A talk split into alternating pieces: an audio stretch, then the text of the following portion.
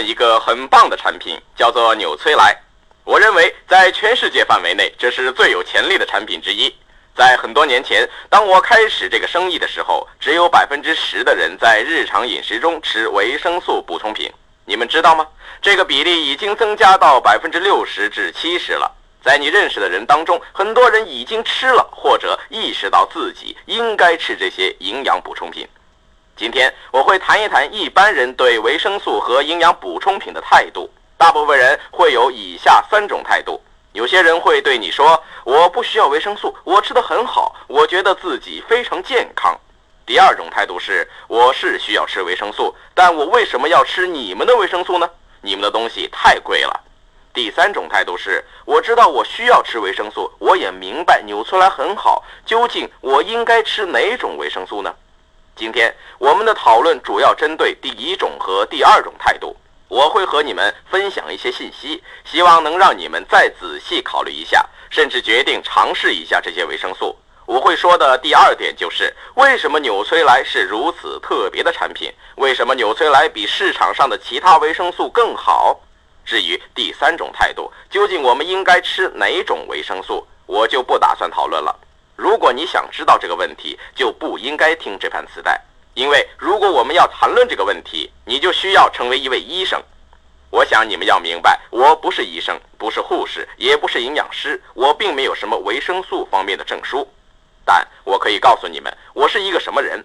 我是一个看了很多关于维生素和营养补充品资料的人。我了解到，我们的食物链发生了一些变化，我们的食物其实已经没有以前那么好了。我花了好几年时间研究其他厂家的营养产品，以及别人所说的优质的维生素，所以我不会告诉你们应该吃哪一种维生素。但我想我能够深入的告诉你们是什么使纽崔莱如此特别。首先，让我说一下维生素到底是什么。维生素在我们的健康，在我们的食物链里面发挥了什么作用？请大家记住，我们之所以要进食，是因为食物能够给我们提供一些东西。第一，食物可以产生能量，使你可以生存下来，维持人体机能。食物当中的一些成分能够修复人体细胞，形成体内的纤维。食物里面的各种成分共同构成我们作为一个人体的存在。当我们进食的时候，食物的营养分成两个部分，第一部分是宏量营养素，第二部分是微量营养素。宏量营养素分成三大类，就是碳水化合物、蛋白质和脂肪。而微量营养素就包含了维生素和矿物质。我举一个例子，让你们知道宏量营养素和微量营养素有多大的差别。据说，在你一生当中，你吃了七万磅的宏量营养素，而只吃了一手掌那么多的微量营养素。微量营养素只是一点点，但你的饮食当中一定要有这些成分。如果你的饮食当中缺少了微量营养素，你就会患上严重的疾病。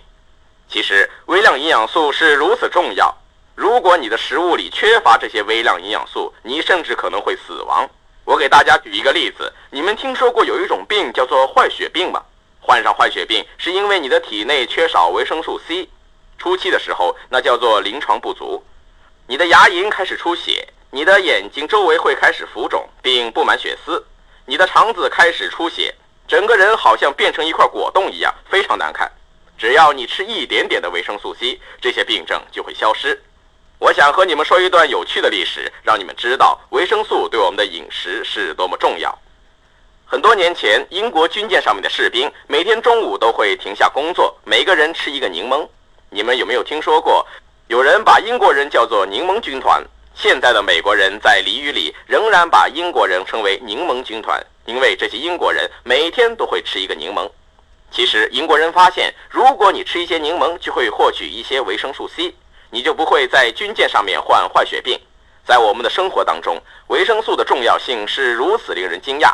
但有些人会说，为什么我要吃这些维生素呢？多年来，我们发现，如果你的饮食中没有一个适当的维生素组合的话，你就会患上疾病，你的身体机能就会出现问题，你的健康也会出现问题，而且会加速你的衰老。让我打个比方。你的身体就像一辆汽车，其实一辆汽车里面有不同的液体，其中一种液体是汽油，它提供能量。汽车需要大量的汽油，汽油就像宏量营养素一样，你很快就会把它用完。你需要不断的给你的汽车加油，这就像你吃的米饭或面条，给自己提供能量。碳水化合物、蛋白质能够给你能量，食物里面的脂肪也能够给你很多能量。如果你吸收太多的脂肪，它就会被储存起来。汽车里面另一种液体是润滑油，你只需要很少的润滑油，这就像是微量营养素，并不需要太多。这里面有一个问题，如果你的汽车里没有润滑油，还可以工作吗？根本不可能。如果你的汽车没有润滑油，汽车的活塞动不了。但问题是，假设你的汽车需要四加仑的润滑油，如果你只有三加仑的润滑油，汽车还开得动吗？可以，你可以发动汽车，开着它到处去，看上去完全没有问题。问题是，如果你没有适当数量的润滑油，你的汽车发动机还可以像正常使用那么长久使用吗？我有一个邻居，他刚刚把他的一辆旧车卖了，那辆车很旧了。车身生锈，油漆也剥落了，汽车很旧，但是发动机却保养得很好。我问他：“你的发动机开了多少公里？”我的邻居说：“三十八万公里，那是很长的路程。”我对这个邻居说：“你是怎么让这辆汽车的发动机开这么长的路程呢？”他说：“这辆汽车每行驶五千公里，我就会换一次润滑油。我的发动机里永远有好的润滑油。我们体内的维生素也一样。”你要不断的给你的身体补充合适的润滑油，也就是合适的维生素。几乎每个人都会与我争论说，我已经从我的食品当中吸收到我需要的维生素了。我想他说的也许是正确的，也许你真的可以做到，只要你的饮食能够达到以下的标准：你需要每天有一个均衡的饮食，必须包括四大类的食物，而且每天你要吃三顿，你吃的食物还要烹调得当。以便微量营养素不被破坏，你需要生活在一个没有污染的环境中。你的生活当中还不能有压力，那就是说没有小孩儿。要知道，在当今的社会中，你是不可能有一个均衡的饮食，并生活在一个完美的环境里的。我们使用了太多的化肥和农药，我们烹调食物的方法把太多的营养素破坏了。更糟糕的是，食物到达我们这里的时间太长了。现在大多数人是怎样得到食物的呢？他们会去超级市场挑选食物，回到家里把食物放在一个漂亮的盒子里，在冰箱里再放上几天。食物从农民那里送到超级市场需要多长时间呢？大家必须明白，食物其实是活生生的东西。我们以苹果为例，这里有一个苹果，它是什么时候从树上摘下来的呢？这个苹果多老了呢？苹果上面这层白色的蜡状东西是什么呢？这是什么东西呢？苹果刚刚熟的时候，农民就把它从树上摘下来，把苹果放进冷藏车里面，加入迷气，苹果就可以保持新鲜达十年之久。当你吃苹果的时候，这看起来好像挺新鲜的，对吗？味道还不错。但这个苹果到底有多老了呢？这个苹果已经从树上摘下来多久了？事实是这样的：当你把苹果从树上摘下来的时候，在摘下来的那一刻，苹果就已经开始死亡了。苹果里面的所有维生素 C 开始逐步消失。当食物链越来越长的时候，当你拿到这个苹果的时候，时间已经太长了，里面的营养成分几乎全部消失了。有一句俗语，我不知道香港有没有这样的说法：“一天一个苹果，医生远离我。”其实这句话已经不再正确了，现在应该说“一天十个苹果，医生才能远离我。”问题是，比起二十五年前，现在你需要多吃很多的食物才能获得等量的营养。我们就拿米来举例吧，有两种米，有糙米和精米。我不太了解米的历史，你可能比我更清楚。但你知道米的营养价值吗？早在很久以前，一些生化学家发现了关于米的一些有趣的事情。他们发现糙米里的营养价值、维生素远远高于英国的精白米。现在英国精米已经被大部分人所接受。我们的饮食其实并不是由对我们有好处的健康因素控制的，而是由社会发展趋势以及人们喜好控制的。我们经常去快餐连锁店吃东西，例如麦当劳和肯德基炸鸡。这些公司的食物都不是根据营养价值，而是根据口感和受大众欢迎程度来生产的。因此，我们吃的食物看上去不错，味道也不错，其实没有什么营养价值。现在，很多生产商都会在食物里添加一些维生素。你会看到，在谷类早餐的盒子上写着“添加维生素 A、维生素 B”，但事实上，真的添加维生素了吗？厂家说他们的营养更丰富了，比方说，我们现在离开这间酒店，我身上有一百块钱，我的口袋里就只有这么多钱。突然，一个强盗拿着一支手枪，指着我说：“把所有的钱都给我！”我把我的一百块钱拿出来，对他说：“对不起，我只有一百块钱。”他把我这一百块钱都拿走了。我说：“我只有这么多钱，留一点给我吧。”这个强盗觉得我很可怜，于是他给了我五块钱。我想问问你们，究竟是我被抢了，还是被增添了？在我的角度来说，我的确被人抢走了钱。为什么你要吃维生素呢？因为维生素就像是一个保险计划，即使有人在你的饮食里面捣乱，你仍然能够吸收到基本的元素。所以我希望大家决定去吃维生素，以保障你的身体健康。现在让我们谈一谈第二种态度。第二类人说：“好的，我会吃维生素，但是我为什么要吃纽崔莱呢？它实在太贵了。”我看到纽崔莱瓶子上面的营养成分和其他牌子的维生素的营养成分，它们几乎是一样的呀。让我告诉你们关于纽崔莱的故事。维生素不是一种已经发展了很长时间的医学或者科学。事实上，维生素是在1910年前后才被发现的。发现维生素的过程非常有趣。有一群生化学家，他们其实在寻找制造牛奶的方法，人工合成的牛奶。生化学家的工作方法是很简单的。如果我把这张纸给这些生化学家，他们会把这张纸弄碎，然后定义它们的化学成分。你们看过化学家怎样把一些小圆球、小棍子组成一个维生素 C 的分子模型吗？例如六个碳、八个氢、八个氧等等。在十九世纪末期，当他们尝试去制造牛奶的时候，你们知道，那时候虽然已经有了普通显微镜，但还没有发明电子显微镜。只有通过电子显微镜，你才能看到宇宙间最小的东西。在那个时候，人们是看不到一些微小的东西的。那些生化学家只是看到一些大分子，例如脂肪、碳水化合物和蛋白质等等。生化学家们可以化学合成蛋白质、化学合成脂肪等等。但在他们研究牛奶的时候，他们同时发现牛奶中有一些很微小的东西，他们不知道那是什么。通过普通显微镜看不到它们。他们认为，由于这些东西只占很小很小的比例，应该对生命不太重要。于是，他们人工合成的牛奶，把这些牛奶拿去喂老鼠。几个星期之后，这些老鼠全都死光了。研究人员就说：“我们合成不了牛奶。”但其中一个科学家觉得，这一定是与那些我们不知道是什么的微小的东西有关。这位科学家名叫凯斯米尔·冯克。凯斯米尔·冯克花了二十年的时间研究这些微小的东西到底是什么。大约在一九一零年的时候，他发现了一些很有趣的东西。因为这个时候，人们已经可以看到一些更微小的东西了。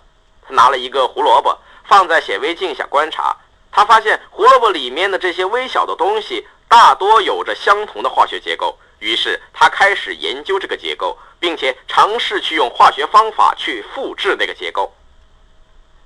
在他研究其他很多食物的时候，他发现，在他研究的所有食物当中都有那些结构，只不过在胡萝卜里面这种结构特别多。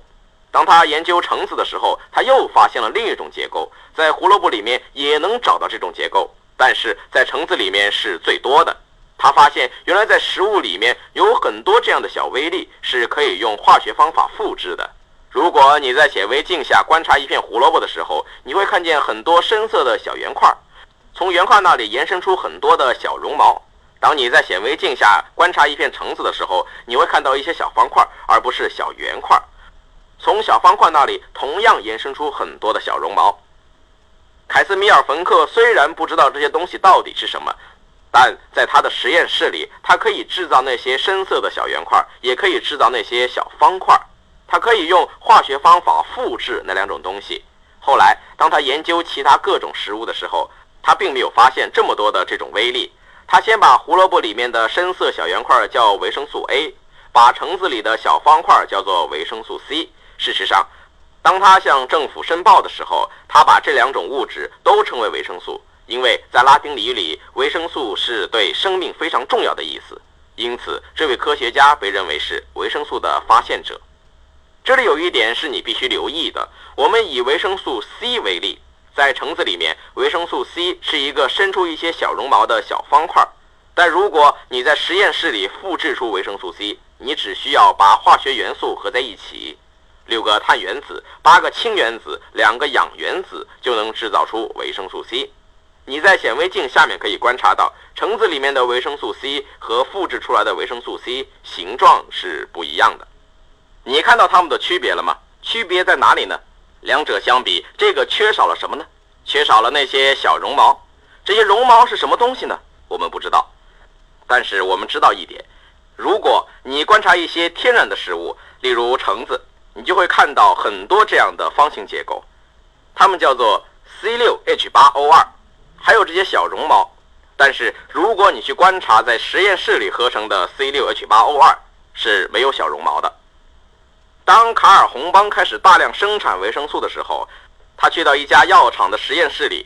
他说：“如果我们生产这么一大缸的 C6H8O2，我们将这些东西研磨并制造成药丸，外面包一层片衣，我们就可以把这些东西称为维生素。如果一个体内没有足够维生素 C 的人吃了这些维生素，就可以提高他体内的维生素 C 含量，使他更健康。这个概念是可行的。”但如果你吃一些只是化学合成的维生素，就会存在一些问题。我们没有精确的数据，但专家发现这些小绒毛的数量足足有五万条。至今为止，我们知道大约一百五十种维生素都可以被化学合成。如果一家用化学方法合成维生素的生产商不能制造那些小绒毛，他们如何把维生素放进产品里面呢？这是做不到的。如果你不知道怎么制造小绒毛，你怎么可能把它们加进去呢？因此，在市场上你可以买到两种维生素，一种是窄幅维生素营养补充品。这些维生素厂家只能生产某几种维生素，因为他们只能通过化学方法合成维生素 C、维生素 A、维生素 E 等等。另一类是宽幅维生素，它们来自天然途径，例如植物。在这一类维生素里，不仅包含了我们所知道的一百五十种维生素，还包含像那些小绒毛之类。我们现在还没确切认识的东西，在术语上，我们把它们叫做相关食物因子。其实它们叫什么并不重要，但你要相信这个概念。当纽崔莱产品推出的时候，它也是由一个生化学家建立的，他的名字叫卡尔洪邦。卡尔洪邦当时替三花奶公司工作的。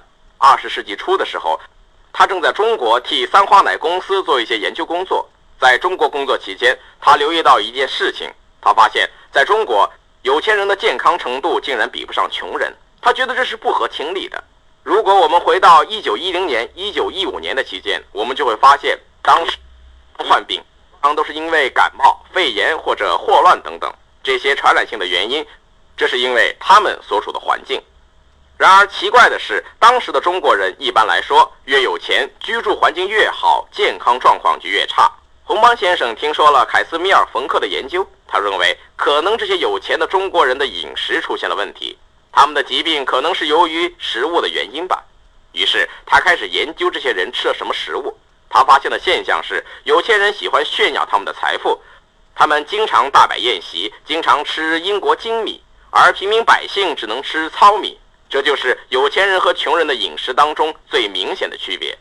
于是，红毛先生开始研究米里面的维生素。英国人制造精米的过程是把糙米表皮去掉，留下精米，也就是米的乳胚。这时候，其实米里面的营养成分几乎全都被拿走了，只剩下碳水化合物、一点点的蛋白质。但是那些微量元素都被拿走了，因为有钱人把精米当作主食，他们开始患上了维生素 B 缺乏症。在一九一几年的时候，发生了一次社会暴乱，红包先生被关进了一个监狱里，那里的食物非常不好。于是卡尔洪邦开始寻找各种植物，把叶子磨碎和三花奶混合在一起。他对其他被囚禁的人说：“把它喝了吧，它会使你健康的。”几年之后，当这些人从监狱里被释放出来的时候，他发现那些吃了营养添加剂的人与那些只是吃监狱提供的食物的人有非常明显的区别。一九二零年，洪邦先生正式宣布，他发现了一些很重要的东西。虽然他还不知道这些东西是什么，但是他知道它们就包含在食物里面。通过他的研究，天然食物与化学合成的维生素之间是有区别的。几年之后，他回到了加利福尼亚州，他花了七年时间，他研制了一份配方，去制造用天然方法制造的维生素和矿物质营养补充品。他花了很长时间研究在所有植物当中哪些植物含有最丰富的维生素。他发现了三种主要的植物，涵盖了在泥土里生长、在空气里生长以及在水里生长的植物。第一种就是紫花苜蓿，它是所有食物当中含有最丰富维生素的。第二种是水生植物豆瓣菜，第三种就是在空气里面生长的欧芹。他发现了一些非常独特的技术，能够把营养成分从植物里面提取出来，并去掉那些纤维。大家要知道，这里有很重要的一点。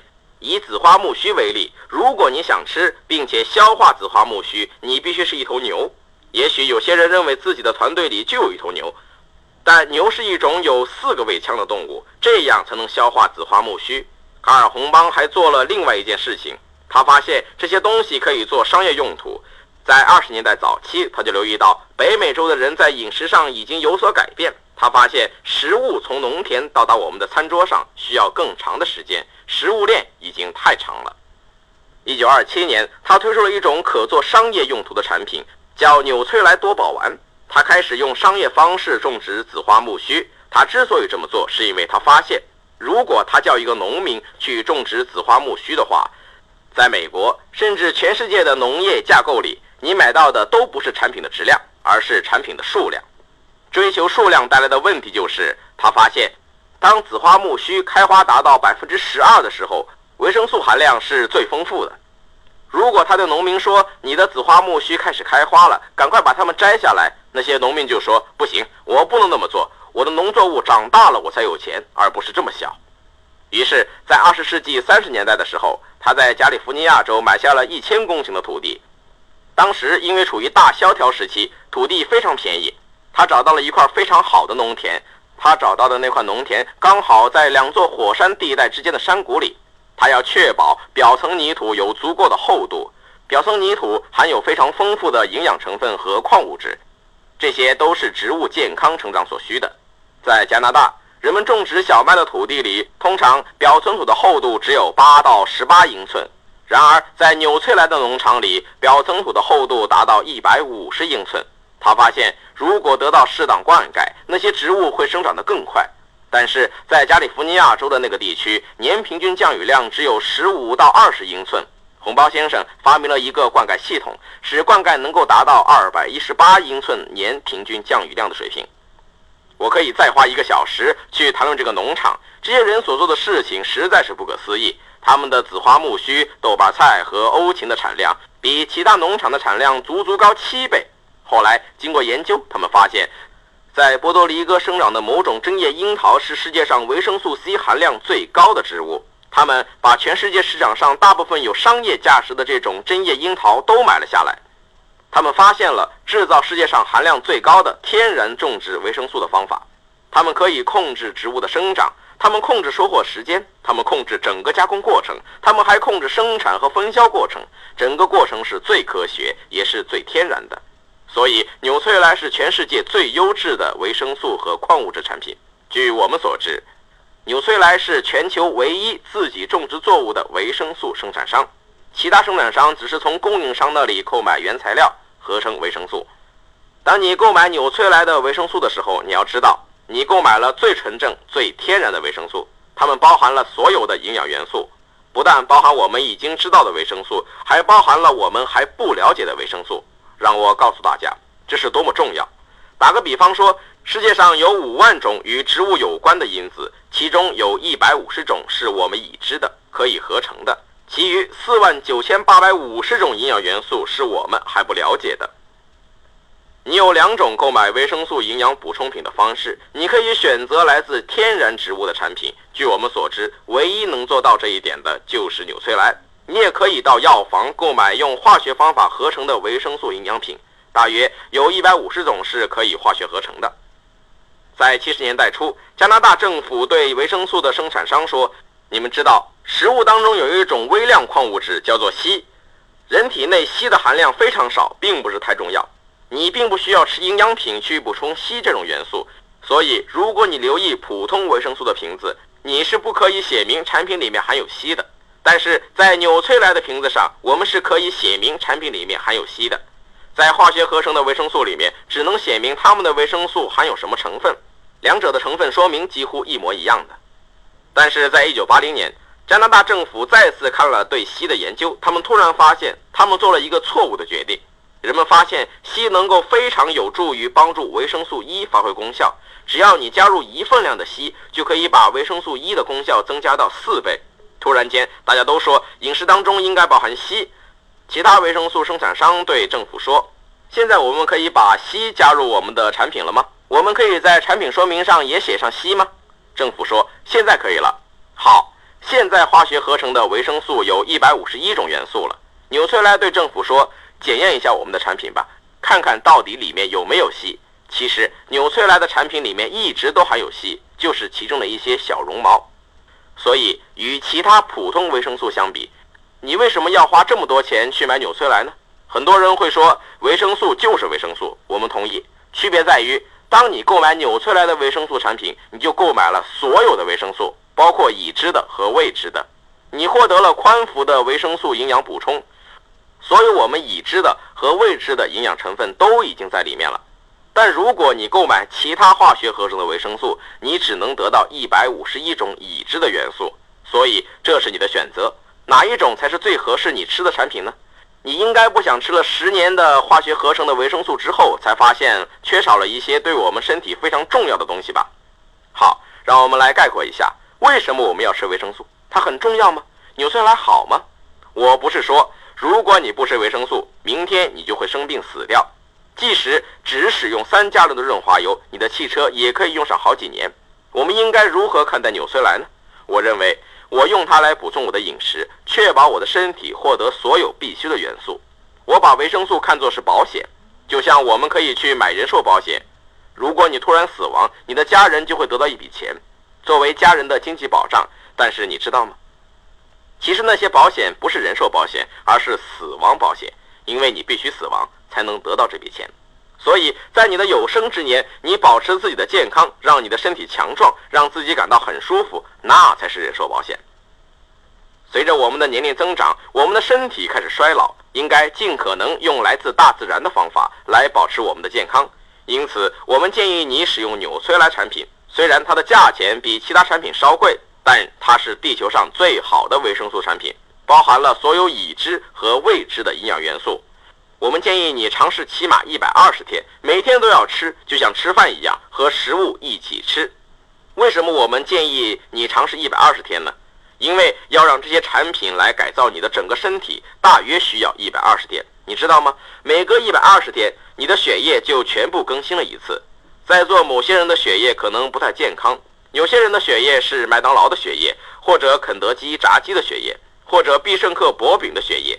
所以，我们起码需要一百二十天的时间，使你的血液成为纽崔莱的血液，一些充满了身体所需营养的健康的血液。